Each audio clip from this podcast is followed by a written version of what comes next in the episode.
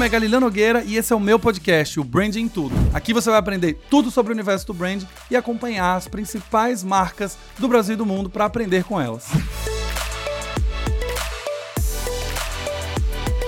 Sejam bem-vindos a mais um episódio do Branding Tudo Podcast, esse episódio 3, um episódio que em teoria não deveria estar no ar, que entra toda sexta-feira. Esse episódio ele deveria entrar na terça-feira que vem, após as análises do Big Brother. Mas eu não queria deixar vocês órfãos, já que a gente está começando o podcast agora, eu queria criar essa cadência de toda sexta-feira, meio-dia e 30, ter episódio novo.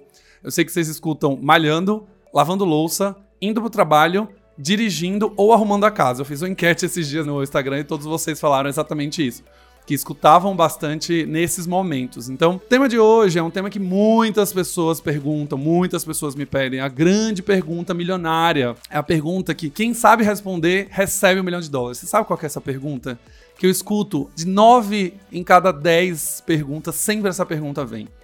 Que é a pergunta como mensurar os resultados de branding? Como mensurar as iniciativas de construção de marca? Isso é uma pergunta do milhão, gente. É uma pergunta do milhão, mas nesse episódio você tem uma resposta. E essa resposta é a resposta do milhão também. Então escuta o episódio, vai até o fim, porque eu vou falar algumas coisinhas em relação à mensuração de branding, não só para grandes empresas, como também para empresas menores. Se você está chegando nesse episódio porque algum amigo te compartilhou e essa é a primeira vez que você está no Branding Tudo Podcast, seja bem-vindo. Meu nome é Galileu Nogueira. Eu tenho 13 anos de experiência com construção de marca. Já ajudei a construir marcas muito queridas como Live Up, Cora, Whirlpool, Consul, Integral Médica, Alce, Me Poupe 99 e tantas outras marcas queridas nesse Brasil. Então a ideia do Branding Tudo Podcast é justamente olhar essas situações, olhar esses, essas perguntas, essas dúvidas e no final do dia tentar responder de maneira mais simples, mais prática e mais fácil. Então seja bem-vindo quem está ouvindo esse episódio pela primeira vez e quem está chegando aqui que já é assinante, muito obrigado. Vocês estão fazendo esse podcast ser um sucesso. Hoje, nesse exato momento, o podcast está no top 32 dos mais ouvidos da categoria de negócios no Spotify. Ou seja, são vocês que fazem esse resultado acontecer. Continuem seguindo, continuem mandando para amigos, continuem dando play porque assim eu sei que exatamente os episódios estão sendo muito bons. Mas bora lá, depois desse disclaimer então, como mensurar branding? Com que a gente faz esse processo? Explica aí, Galilas. A gente primeiro, antes de começar a falar sobre mensuração, a gente precisa falar sobre a maneira de enxergar resultado. Eu sempre falo isso em todas as palestras ou consultorias ou treinamentos que eu dou para as empresas. Quando a gente está criando métricas, né, a gente já tem uma empresa mais madura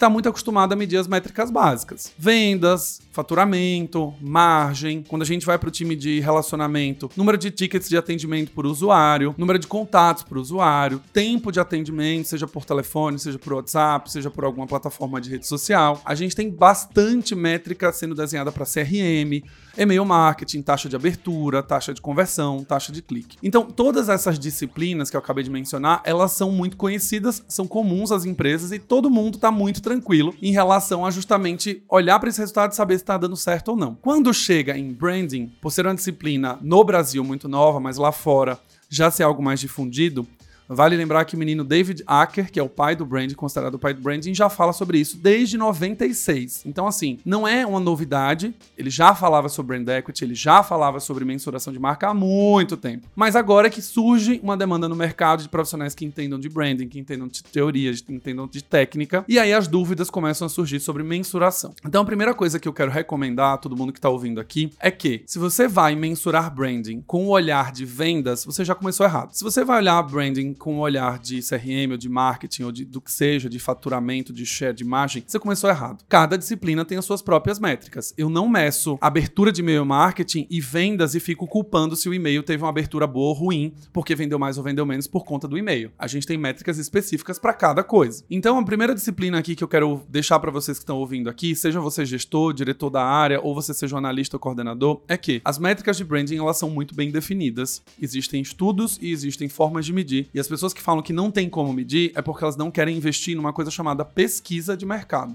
É, minha gente, é meio difícil eu ter que falar isso, mas é o grande resultado dessas discussões que não dá para mensurar brand, não dá pra mensurar brand, é porque não existe uma, um instituto de pesquisa por trás desse processo. Então, a primeira coisa que a gente tem que entender em mensuração de branding é você precisa de pesquisa. Você precisa de uma ferramenta de pesquisa de mercado. Você precisa ter um instituto de pesquisa de mercado junto com você. O que, que o instituto de pesquisa vai fazer? A primeira coisa é você definir o estudo. Geralmente em brand a gente tem um estudo chamado Brand Health Tracking, ou popularmente conhecido como BHT, mas cada instituto de pesquisa tem uma nomenclatura específica. O resumo desse estudo é justamente entender a saúde da marca, a imagem de marca, o funil de marca. É você entender como a marca se comporta no cenário competitivo, em relação a concorrentes, em relação a ela mesma, é, se ela é conhecida, se ela é considerada, se existe lealdade ou não. A gente tem muitas maneiras de medir. E o BHT, ele contempla todas elas. Os atributos de marca, ah, se a gente tem algum tipo de variação na percepção de produto, qualidade, etc. Tudo que é relacionado ao universo de branding, nesse estudo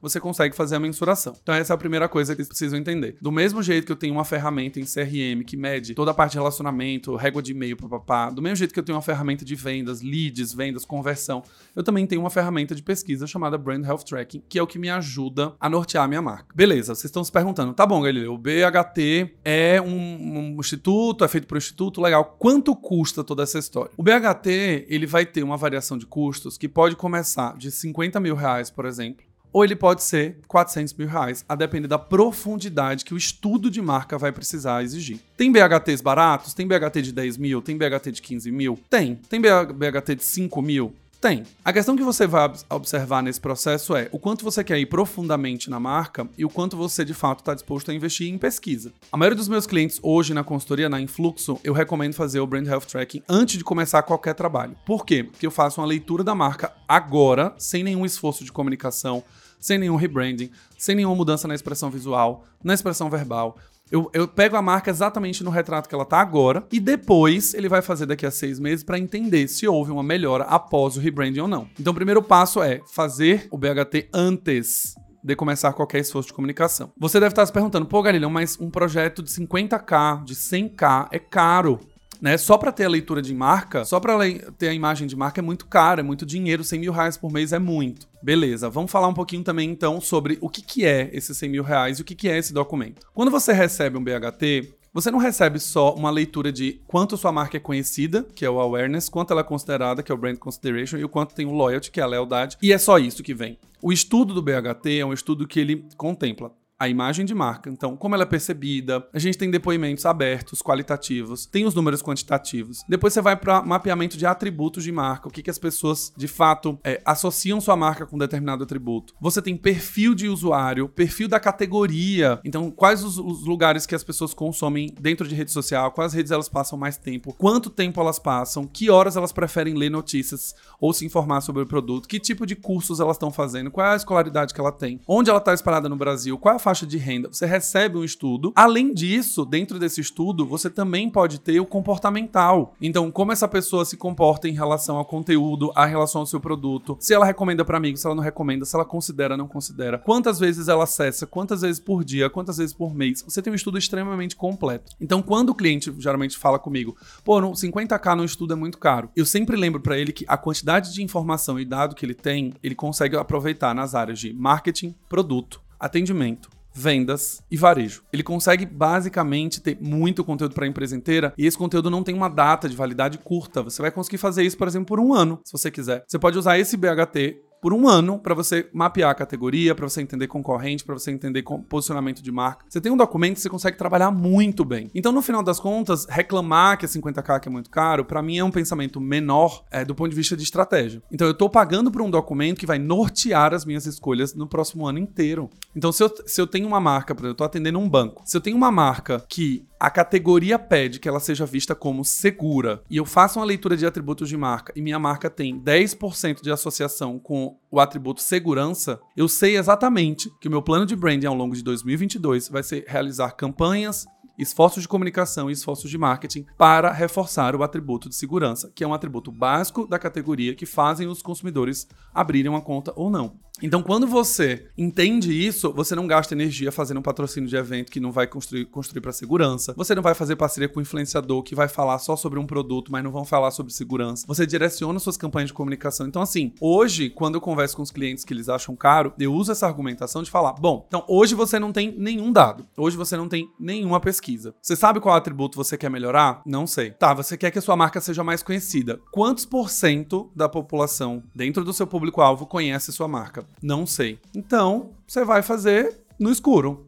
Então, quando você for definir metas da sua equipe, você vai falar que você quer tornar a marca conhecida, mas você não vai mensurar isso. Quando você falar que você quer ser vista com mais segurança, você não sabe se de fato é segurança o atributo da categoria ou não. Então você vai gastar dinheiro para ser mais popular quando às vezes a sua marca não precisa disso. Você vai gastar mais dinheiro em comunicação com um atributo que talvez não construa para sua marca. E aí você tá cego o tempo inteiro construindo coisas em cima de dados que não saem de nenhum lugar é, para de definir uma estratégia. Então, antes mesmo de você reclamar, né, de pô, é caro, não sei o que, pense nesse lado do estudo. E aí, quando a gente vai falar sobre mensuração, é importante que a gente entenda também qual é o status atual de marca hoje. Então, quando eu tenho um cliente que fala assim, eu quero tornar minha marca conhecida, eu preciso entender quantos por cento da minha marca ela é conhecida pelo público e para quantos por cento eu quero aumentar e quanto eu tenho de verba para fazer isso aumentar. Um caso clássico é você falar assim: eu quero aumentar meu conhecimento de marca, mas eu só tenho mil reais para investir em Facebook Ads. Beleza? Você tem mil reais para investir em Facebook Ads. Ela vai se tornar conhecida ao longo do ano?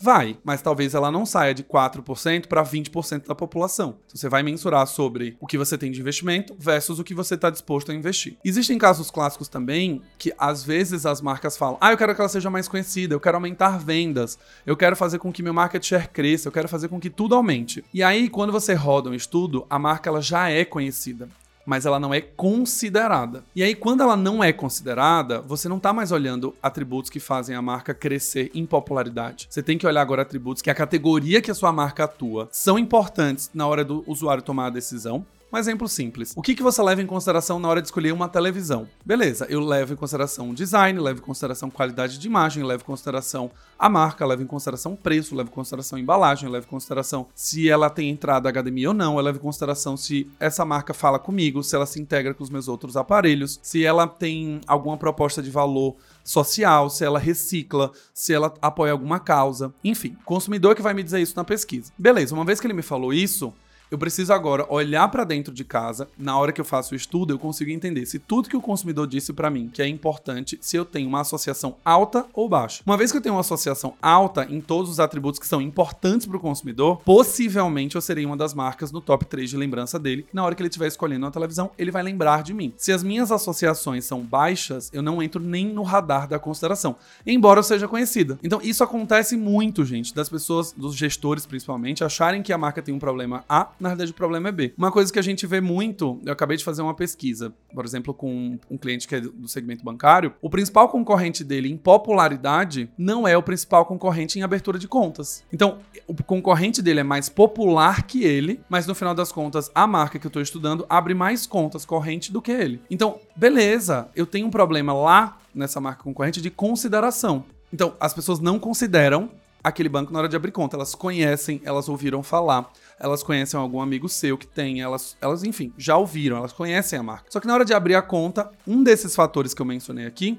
falha para ela. Então, se ela, por exemplo, acha que esse banco é inseguro, ela não vai abrir uma conta. Então, ela pode ser conhecida, ela pode ver as coisas na televisão, ela pode ter um monte de coisa, mas ela tem uma insegurança que faz parte do básico para levar o consumidor a abrir uma conta. Enquanto o meu cliente, por exemplo, já está cumprindo o básico, tá fazendo um posicionamento mais emocional e faz com que as pessoas, por exemplo, consigam enxergar e considerar a marca. Então vocês percebem quanto é diferente quando você está falando de awareness e quando você está falando de consideração? Awareness eu tenho que fazer um plano que tenha visibilidade dentro do meu público-alvo. Então eu não vou me importar necessariamente em construir consideração agora. Eu preciso construir a marca, o posicionamento e os atributos que fazem a marca ser considerada. Eu já vendo tudo num pacote. No momento em que eu já sou popular o suficiente para entender por que, que as pessoas abrem ou não contas, eu posso fazer uma campanha só de consideração. Um exemplo que eu gosto de trazer. Na 99, quando eu trabalhei, é, essa confusão era constante. Então, assim, a marca 99 já era conhecida das pessoas. Não era uma marca estranha, não era uma marca desconhecida. E esse é um exercício simples. Você pegava o celular, mostrava o logo e falava: Você conhece a empresa? Conheço. O que, que ela faz? Ah, é táxi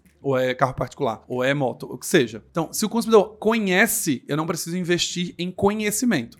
E aí, na época, quando a gente rodou a pesquisa, tinha 99% de awareness. Todo mundo entrevistado conhecia a marca 99. Show. Quando a gente olhava consideração, tinha problemas. O Uber, o nosso principal concorrente, também era muito conhecido, mas na etapa de consideração existiam algumas coisas que o consumidor levava em consideração para usar o produto, para usar o serviço, no caso, produto Uber mais o serviço de carro particular, E a 99 não atendia esse, esse requisito, em algum aspecto. Ou era preço, ou era conforto, era motorista mal educado, ou era uma causa que a marca não defende, enfim, tinham N coisas que o Uber trabalhava muito bem e a 99 não trabalhava bem. Então, o direcionamento pro planejamento era: eu preciso fazer uma campanha que sim me dê visibilidade, porque eu tô indo pra mídia, mas a mensagem que eu vou trabalhar, ela é de segurança, ela é de preço, ela é de motoristas educados, é do treinamento que eu tô fazendo, é dos carros novos que eu tenho, é de um aplicativo fácil de usar, é dos carros que chegam rápido. Esses atributos é que vão ser trabalhados na comunicação. E o terceiro ponto é quando a marca tem um problema de lealdade. Então, eu conheço, eu considero, mas eu vira e mexe, eu tô. Uma vez eu compro, às vezes não,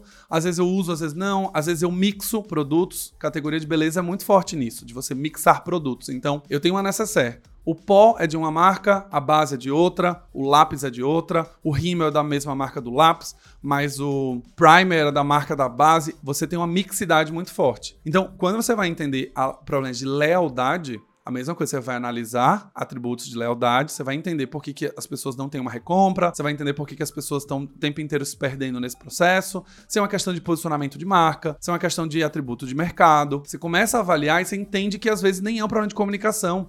Às vezes o problema de lealdade é porque você não tem um programa de fidelidade, às vezes é porque você não estimula uma recompra, às vezes é porque você é uma marca que se posiciona 100% focada em preço. Então, uma vez que você aumentou um real, a lealdade vai embora. Então, tudo isso o BHT me dá. E aí eu tenho certeza, você que está ouvindo, tanto no Instagram quanto aqui no podcast, eu tenho certeza que depois de toda essa minha explicação, a sua cabeça deve estar tá fumaçando num ponto tipo, caramba, olha a quantidade de coisas que eu preciso me importar com a marca, coisas que esse estudo me dá e respostas que esse estudo me dá para planejar estrategicamente o branding e toda a minha estratégia de comunicação e de marketing. Vocês conseguem perceber isso?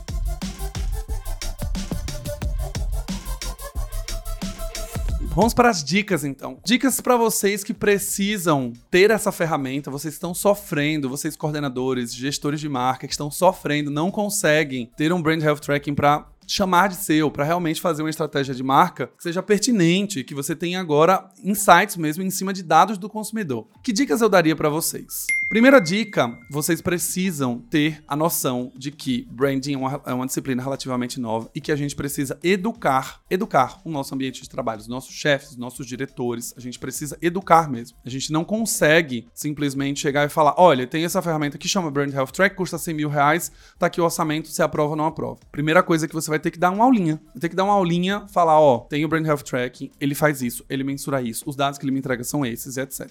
Primeira coisa, vocês têm que ter, de fato, um espírito muito professoral e com muita paciência, porque as pessoas não conhecem. O seu chefe provavelmente não sabe o que é um BHT. Às vezes ele é um diretor de marketing que veio da área de vendas, é um cara que não tá mergulhado no universo de branding. Às vezes ele tá se, se, atualizando, mas às vezes não. Às vezes ele tá no cargo há 20 anos, ele não tá muito interessado, ele já sabe o que fazer, ele já domina algumas coisas que fazem a marca ter sucesso, eles não estão afim. Obviamente tem as suas exceções, tem os chefes que estão sempre se atualizando, fazendo curso, mas isso não é o de praxe do mercado. Então o primeiro ponto é, seja professoral. Você seja professoral e ensine. Então, primeiro, para você ser professoral e ensinar, você precisa aprender. Leia livros, procure sobre brand equity, leia David Acker, entenda como é feito o cálculo de mensuração de marca, pesquise instituto, faça orçamento, vá ver como as mensurações são feitas em outros lugares, converse com seus amigos que de fato já fazem, se não fazem, como eles fazem se eduquem sobre o tema para vocês poderem ensinar e ter propriedade para ensinar. A segunda coisa é em relação ao processo de aprovação da verba. Beleza, o estudo custa 50 mil, o estudo custa 20 mil, 10 mil. Eu vou precisar pedir esse dinheiro para o meu chefe. Se você simplesmente apresentar e falar, ó, oh, BHT é isso, custa 50k, ele vai vir com infinidade de perguntas e a chance dele aprovar é quase nula. Então, minha recomendação para quem está ouvindo é justamente se cerque de toda essa explicação que eu te dei. Olhem para todos os, os, argumentos que vocês têm do ponto de vista de vender a pesquisa, o quanto ela vai ser benéfica para toda a empresa, não só para a área de branding, não só para a área de marketing. O quanto de insumos vocês têm para tomar decisão em cima da opinião que veio do consumidor. Um argumento que eu uso que é matador com o cliente é: "Ah, eu acho que minha marca ela é percebida como luxo. Ah, eu acho que minha marca ela envelheceu. Ah, eu quero fazer um trabalho de reposicionamento porque a marca precisa ser mais jovem. Com base em quê? Eu sempre faço essa pergunta: com base em quê você está falando isso? Ah, não, é porque a empresa tem 35 anos, a gente nunca fez um refresh de marca e tal. Tá, mas o seu consumidor já falou isso para você? Que ele te acha velho? E se ele te achar velho, mais tradicional? E ele gostar justamente da tradição que sua marca tem. Será que você tem que mudar? Eu pergunto isso e eu dou um exemplo da Granado. A Granado tem toda uma estética envelhecida, uma estética extremamente antiga, desde a estética da loja, das embalagens, do cheiro, sabonete Febo, estética velha, né? Velha do ponto de vista de ter muitos anos de existência. E a Granado foi lá e falou: não, eu vou estetizar toda essa questão de ser tradicional, de parecer uma, né, uma boutique barra farmácia clássica dos anos 80, dos anos 70, e vou vender isso como um grande atributo de marca. Essa nostalgia, essa questão vintage, eu vou vender. Então, com base em que você está tomando essa decisão de que você precisa jovializar ou você precisa reposicionar? E a terceira coisa é que quando o cliente ele fala assim, ah, não quero comprar, é muito caro, etc., que eu uso, é a questão da apresentação para o board ou para o seu chefe ou para quem está acima de você da sua defesa. Então, quando eu falo de defesa, por exemplo, de reposicionamento, como que você defende o reposicionamento se você não tem dado nenhum de ninguém? Como que você fala que agora você vai mudar todas as suas embalagens e você agora vai investir numa agência de design para refazer tudo isso, que você vai mudar o tom de comunicação, que você vai trazer 10 influencers? Como você justifica essas decisões? Com base em quê?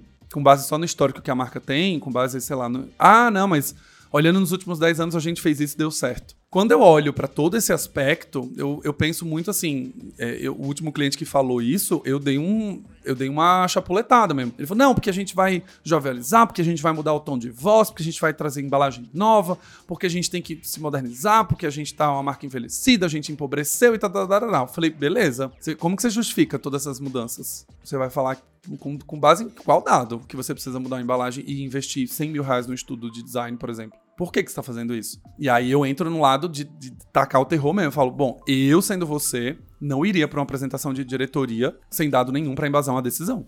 Então, assim, se você de fato não entendeu que não se dá para tomar a decisão, estou fazendo o gesto agora de é, como que eu posso descrever isso? Fazendo o gesto de pegar o dedo, molhar na boca, colocar no céu para indicar a temperatura. Mas você não pode fazer isso ao vento, olhar para o vento e falar, ah, eu acho que agora é aqui. Então, eu, como profissional, não consigo simplesmente falar, ó, oh, eu acho que você tem que mudar a embalagem e agora ela tem que ser verde, porque é uma tendência que o mercado todo está usando. Claro, quando você trabalha na marca há muito tempo, quando você conhece muito consumidor, quando você sabe o que você está falando, você conhece o mercado, muito natural da gente ter um conhecimento empírico. Ele precisa ser levado em consideração também. Mas eu não gosto, como profissional nem como consultor, eu não recomendo você defender mudanças de marca quando você não tem minimamente dados para comprovar o porquê que você está indo para essa direção. Então essas são as três principais dicas que eu dou para vocês. Vocês que estão ouvindo, se cerquem de argumento, se cerquem da funcionalidade desse estudo, que não é só para uma área, e se cerquem também de saber que nesse processo alguém tem que tomar uma decisão e você, como profissional, não recomenda e não tomaria decisões com base em nada, com base em achismo. É, o Mangaba tá dizendo aqui no Instagram que é o data driven, exato. E aí, Pra gente encerrar esse episódio, eu sempre tô tentando ler as, as, perguntas que vocês fazem na cabeça, porque é o que eu ouvi nos últimos 13 anos. Tá bom, Galileu, o meu chefe não quis, eu falei tudo isso, ele não liberou dinheiro, a gente não vai fazer pesquisa. Não tem como mensurar a marca. Então, faça o seu statement. Odeio usar inglês, mas faça a sua, o seu posicionamento e fale o seguinte. Então tá bom. Então eu só queria alinhar com você, chefe que a gente vai fazer essa campanha, a gente vai patrocinar o Rock in Rio. Eu não tenho como te dizer sem ferramenta se o Rock in Rio foi bom ou ruim para a marca. E se você olhar só para vendas, essa não vai ser uma métrica efetiva. Por quê? Em algum momento eu posso não aumentar vendas, eu posso ter um stand maravilhoso no Rock in Rio, eu posso ter uma ativação maravilhosa e as pessoas não acharem um produto no supermercado depois do evento. Esse é um problema de trade. Eu posso ter uma excelente ativação, uma excelente mídia na TV, e simplesmente as pessoas não conseguirem comprar pelo e-commerce porque elas não acham, porque o endereço do site é muito difícil de achar, ou está esgotado o estoque lá, ou elas não, recebem, não têm o tamanho delas, falta sortimento. Então eu não vou conseguir atrelar que de fato o não crescimento da marca não veio pelo, pela ativação do Rock in Rio. Eu não consigo nem te precisar se a marca cresceu muito ou pouco e se 2 milhões no Rock in Rio foi muito ou pouco. Infelizmente, chefe. Tá todo mundo no mesmo barco? Uma vez que você fala, que seu chefe falar, tô, segue o baile. Então, essas foram as recomendações no episódio de hoje, uh, eh, para que você consiga minimamente convencer eh, a sua área, o seu chefe, a sua empresa ter um, uma mensuração de branding. Uma vez que você saiba qual é o status atual de marca, se é um problema de conhecimento, se é um problema de consideração e se é um problema de lealdade, rode a pesquisa, tenha os dados em mão e tome decisões em cima dos dados. Não tenho a pesquisa, não tenho dinheiro, não tenho nada. Minha sugestão: usa dado público da internet. Não é dado público que está no gazetinha da praia.net. Não é esse dado, gente. Olhe institutos de pesquisa que tem papers tem documentos, tem estudos que são abertos. A maioria das vezes eles têm estudos que têm dados bons suficientes eles fazem aquela amostra grátis, né? Então, um estudo de beleza. Eles dão lá 10 slidezinhos com os principais dados da categoria. Usa esses dados e defenda o seu planejamento, defenda sua ideia em cima de um instituto de pesquisa confiável, em cima de um estudo confiável, para que você não fique cego. E aí eu também faço esse combinado com o cliente. Teve um cliente agora na consultoria que falou: não quero fazer pesquisa porque eu não tenho dinheiro. Eu prefiro que você me dê a consultoria de embalagem, de produto, não, não, mas eu não quero fazer pesquisa por agora. Então eu uso um, um estudo de, uma, de um instituto chamado WGSN de tendências que tem uma amostra grátis está disponível na internet. E aí eu alinho isso com o cliente, fiz, olha, você não vai rodar pesquisa, então eu vou trabalhar com dados que são da categoria. Tem estudos muito bons do Trend Watching, WGSN, tem da JWT, tem vários. Só pesquisar, use esses dados e embase suas decisões. Assim, pelo menos, quando vier qualquer discussão, você vai falar assim, entre dado nenhum e um dado de pesquisa público, prefiro usar o dado de pesquisa. Ah, mas não reflete a realidade do Brasil, esse dado é dos Estados Unidos. Chefe, você não quis pagar, beleza? Então eu vou trabalhar com o que eu tenho. Pelo menos eu tenho algum dado. E aí, quando também tem essas discussões de posicionamento, né? Tem a coisa de descreditar a pesquisa. Aí tem cliente que faz a pesquisa e fala: não acredito nesses dados. Eu tenho 30 anos nesse mercado esses dados estão enviesados, eles não refletem a realidade, etc, etc. E aí eu sempre volto com a mesma carteirada. Tipo, meu querido, até ontem você não tinha dado nenhum. Então, assim, eu, eu não tô entendendo, sabe? Você tomar decisão. Você sempre tomou decisão ao vento, e aí agora que eu tenho dado, você fala que o dado não funciona, que é mentira. Qual que, qual que é a sua, né, no final? Então, basicamente, eu queria encerrar esse episódio já te dando todas essas chaves. Lutem e briguem por pesquisa, porque uma boa estratégia de branding não consegue de fato, ter mensuração se você não tem um estudo de marca antes das estratégias serem definidas e ao longo das estratégias serem implementadas. Você tem que ficar monitorando o que a gente chama das ondas.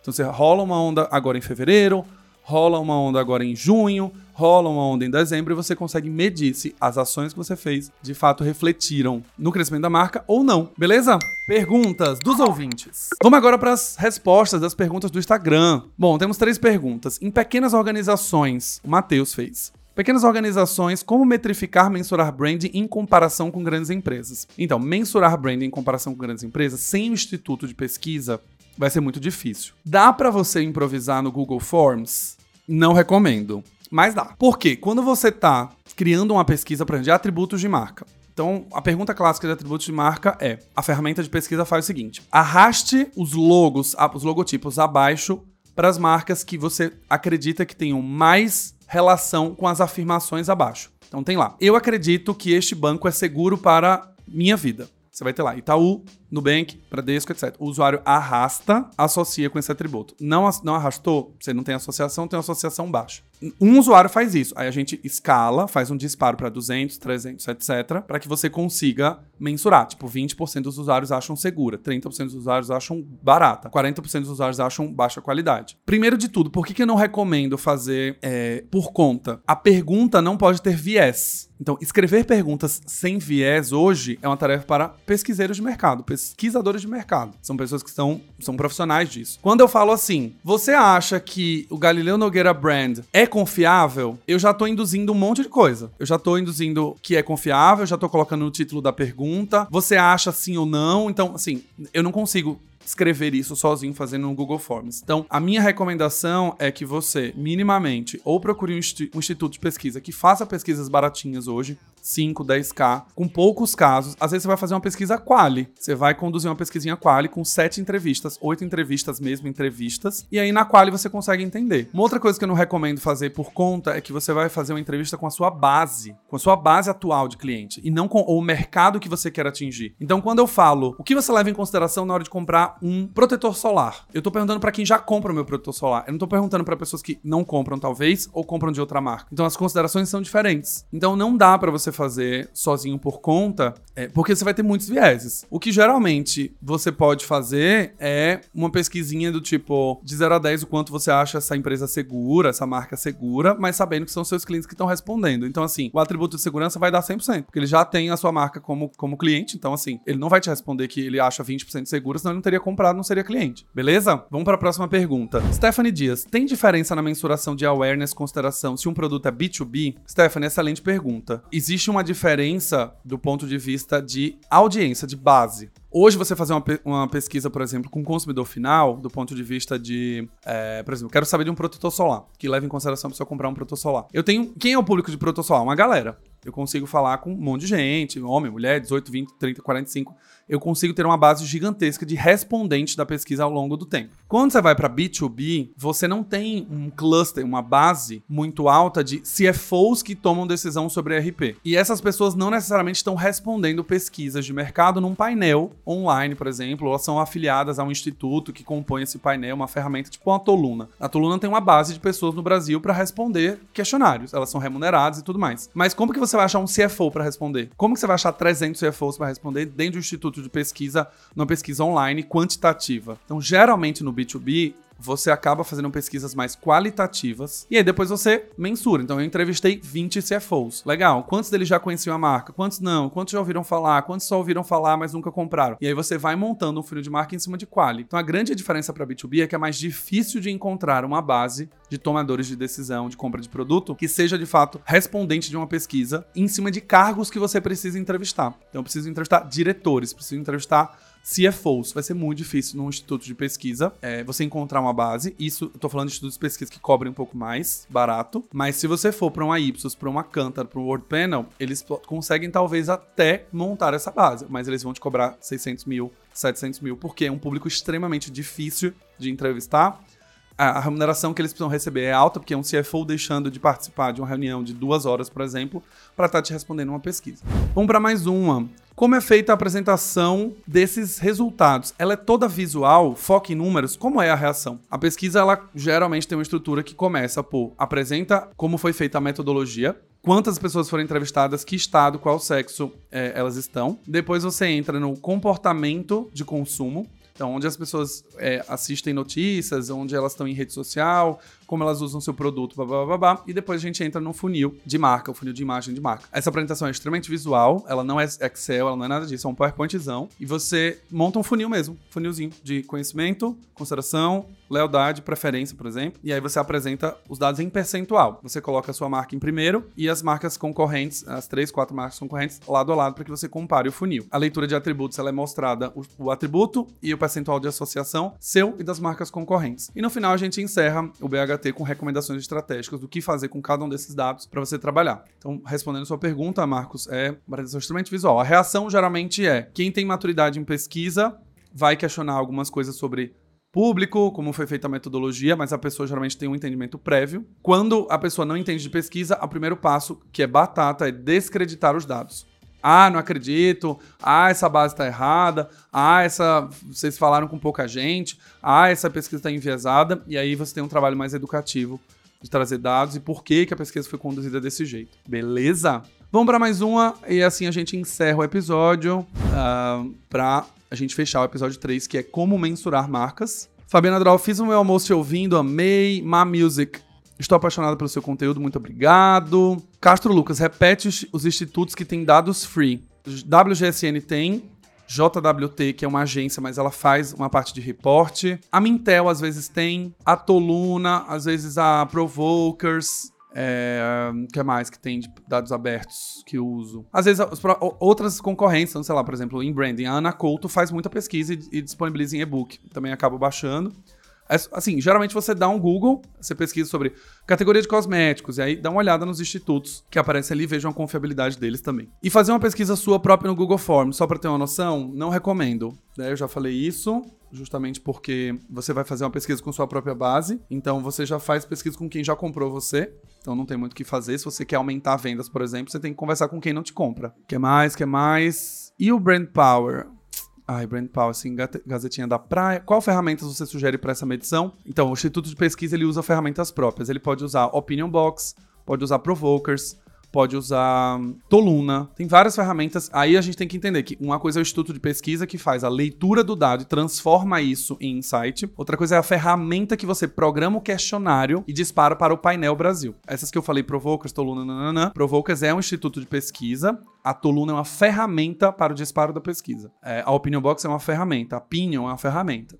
E os institutos são esses. A Imo Insights, por exemplo, é o meu parceiro de construção de insights, por exemplo, para meus clientes.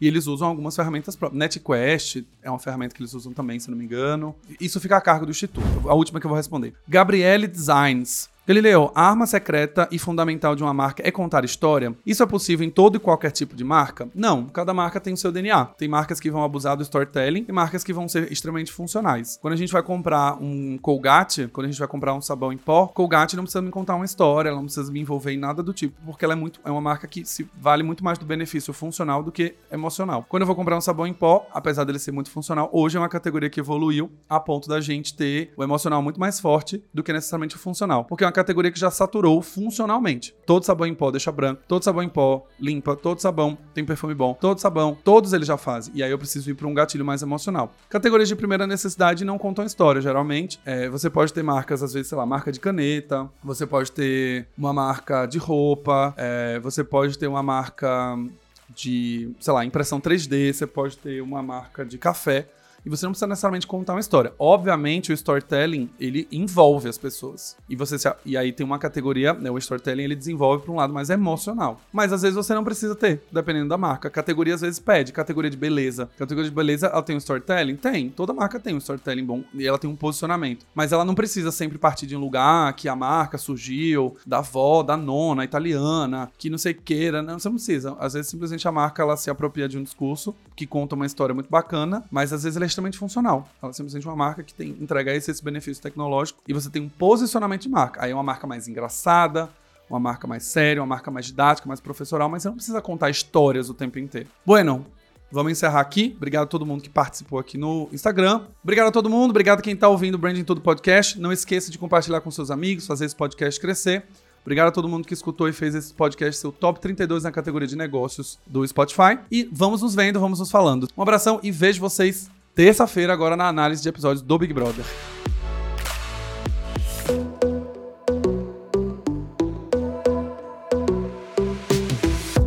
E esse foi mais um episódio do Branding Tudo, o seu podcast de branding. Não esqueça de me seguir nas redes sociais, arroba Galileu Nogueira, para ficar por dentro de tudo que acontece no mundo do branding.